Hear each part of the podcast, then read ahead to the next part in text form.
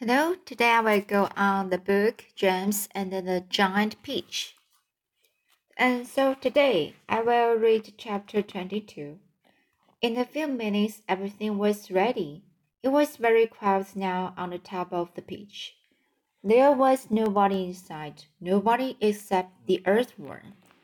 One half of the earthworm, looking like a great, thick, juicy pink sausage lay innocently in the sun for all the seagulls to see. The other half of him was dangling down the tunnel. James was crouching close beside the earthworm in the tunnel entrance. Just below, below the surface, waiting for the first seagull, he had a loop of silk string in his hands.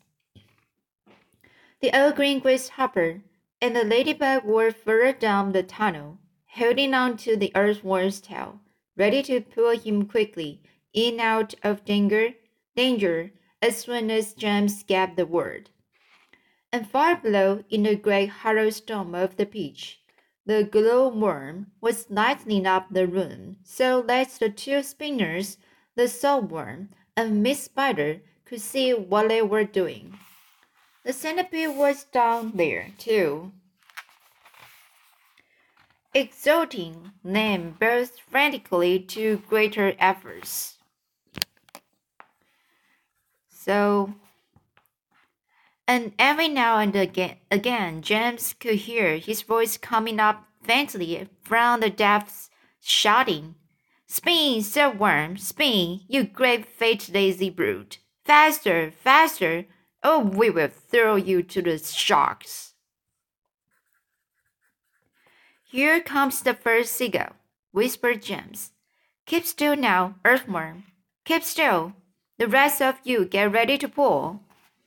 Please don't let it spike me, begged the earthworm. I won't, I won't. Shh. Out of the corner, of one eye, James watched the seagull as it came swooping down toward the earthworm. And then suddenly it was so close that he could see its small black eyes and its curved beak. And the beak was open, ready to grab a, nice, a nice piece of flesh out of the earthworm's back. Pull! shouted James. The old green grasshopper and the ladybug gave the earthworm's tail an enormous tug, and like magic, the earthworm disappeared into the tunnel. At the same time, up went James's hand, and the seagull flew right into the loop of silk that it was holding out. The loop, which had been cleverly made, cle cle mm, cleverly made, tightened just the right amount but not too much, around its neck, and the seagull was captured. Hooray! shouted the old green grasshopper, peering out of the tunnel. Well done, James! Off flew the seagull with James, paying out a silk string as it went. He gave it about fifty yards and then tied the string to the stem of the peach. Next one, he shouted, jumping back into the tunnel. Off you get, get again, earthworm. Bring up some more soak, centipede. Oh, I don't like this at all, wails the earthworm. It only just missed me. I even feel the wind on my back as it went swishing past. Shh, whispered James. Keep still. Here comes another one. So they did it again, and again and again and again and the seagulls kept coming, and James called them one after the other, and tethered them to the peach stem. One hundred seagulls, he shouted, wiping the sweat from his face. Keep going, they cried. Keep going, James. Two hundred seagulls, three hundred seagulls, four hundred seagulls. The sharks as though sensing that they were in danger of losing their prey, were hurling themselves at the peach more furiously than ever. and the pitch was sinking lower and lower still in the water. Five hundred seagulls, James shouted. Someone says she's running out of soak, yelling the centipede from below. She says she can't keep it up much longer, nor can Miss Spider. Tell them they've got it, got to, James answered. They can't stop now. We are lifting, somebody shouted. No, we are not. I felt it. Put on another cigarette, quick. Quiet, everyone. Quiet. Here's one coming now. This was the 501st seagull, and the moment that James killed it and tethered it to the stem, with all the, all the others, the whole enormous pitch suddenly started rising up slowly out of the water. Look out, here we go. Hold on, boys. But then it stopped, and there it hung. It hovered and swayed, but it went no higher. The bottom of it was just touching the water. It was like a delicately balanced scale that needed only the tiniest push to tip it one way or the other. One more will do it, shouted the green graced, old green grasshopper, looking out of the tunnel. We are almost there. And now came the big moment. Quickly, the 502nd seagull was caught under, under harness, harnessed to the pitch stem. And then suddenly, but slowly, majestically, like some fabulous golden balloon, with all the seagulls straining at the string above. The giant pitch rose up, dripping out of the water, and began climbing toward the heavens.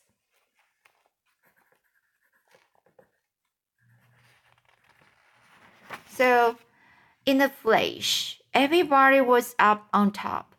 Oh, isn't it beautiful? They cried. What a marvelous feeling! Goodbye, sharks. Oh boy, this is the way to travel. Miss Spider, who was literally squealing with excitement, grabbed the centipede by the waist, and the two of them started dancing around and around the peach stem together. The earthworm stood up on his tail and did a sort of wriggle of joy all by himself. The old green grasshopper kept hopping higher and higher in the air. The ladybug rushed over and shook James warming, warming, warmly by the hand. The glowworm, who at the best of times was very shy and a silent creature, sat glowing with pleasure near the tunnel entrance. Even the silkworm, looking white and thin and completely exhausted, came creeping out of the tunnel to watch this miraculous ascent. Up and up they went, and soon they were as high as the top of a church steeple above the, the ocean. I'm a bit worried about the pitch, James said to the others as soon as all the dancing and the shouting had stopped. I wonder how much damage those sharks have done to it underneath. It's quite impossible to tell from up here. Why don't I go over the side and make an inspection? Miss Spider said. It will be no trouble at all, I assure you. And without waiting for an answer, she quickly produced a length of silk thread and attached the end of it to the peach stem. I'll be back in a jiffy, she said, and then she walked calmly over to the edge of the beach and jumped off, paying out of, of paying out the thread behind her as she fell. The others crowded anxiously around the place where she had gone over. Wouldn't it be dreadful if the thread broke? The ladybug said. There was a rather long silence. Are you all right, Miss Spider? Shouted on the old green grasshopper. Yes, thank you, her voice answered from below. I'm coming up now. And up she came, climbing foot over foot up the silk thread, and at the same time tucking the thread back cleverly into her body as she climbed past it. Is it awful? They asked her. Is it on eaten away? Are there gray holes in it everywhere? Miss Spider clambered back onto the deck with the pleased but also very puzzled look on her face. You won't believe this, she said, but actually there's hardly any damage down there at all. The pitch is almost untouched. There are just a few tiny pieces out of it here and there, but nothing more. You must be mistaken, James told her. Of course she's mistaken, the centipede said. I promise you I'm not, Miss Spider answered. But there were hundreds of sharks around us. They turned the water into a froth. We saw their great mouths opening and shutting. I don't care what you saw, Miss Spider answered. They certainly didn't do much damage to the peach. Then why did you why did we start sinking? Why did we start sinking? The centipede asked. Perhaps we didn't start sinking, the old green grasshopper suggested. Perhaps we were all so frightened that we simply imagined it. This, in point of fact, was closer to the truth than any of them knew. A shark, you see, has an extremely long, sharp, sharp nose, and its mouth is set very awkwardly underneath its face, and a long way back. This makes it more and or less imp impossible for it to get its teeth into a vast, smooth, curving surface, such as the side of the a peach. Even if the creature turns onto its back, it still can't do it, because the nose always gets in the way. If you have ever seen a small dog trying to get its teeth into an enormous bowl, enormous bowl then you will be able to imagine roughly how it was with the sharks and the peach. It must have been some kind of magic, the Daddy ladybug said. The holes must have healed up by themselves. Oh, look, there's a ship below us, shouted James. Everybody rushed to the side and peered over. None of them had ever seen a ship before. It looks like a big one. It's got three funnels. You can even see the people on the decks. Let's wave to them. Do you think they can see us? Neither James nor any of the others knew it, but the ship that was now passing beneath them was actually the Queen Mary sailing out of the English Channel on her way to America. And on the bridge of the Queen Mary, the the astonished captain was standing with a group of his officers, almost gaping at the great round bowl hovering overhead. I don't like it, the captain said. Nor do I, said the first officer. Do you think he's following us? said the second officer. I tell you I don't like it, muttered the captain. It could be dangerous, the first officer said. That's it, cried the captain. It's secret weapon. Holy case. Send a message to the queen at once.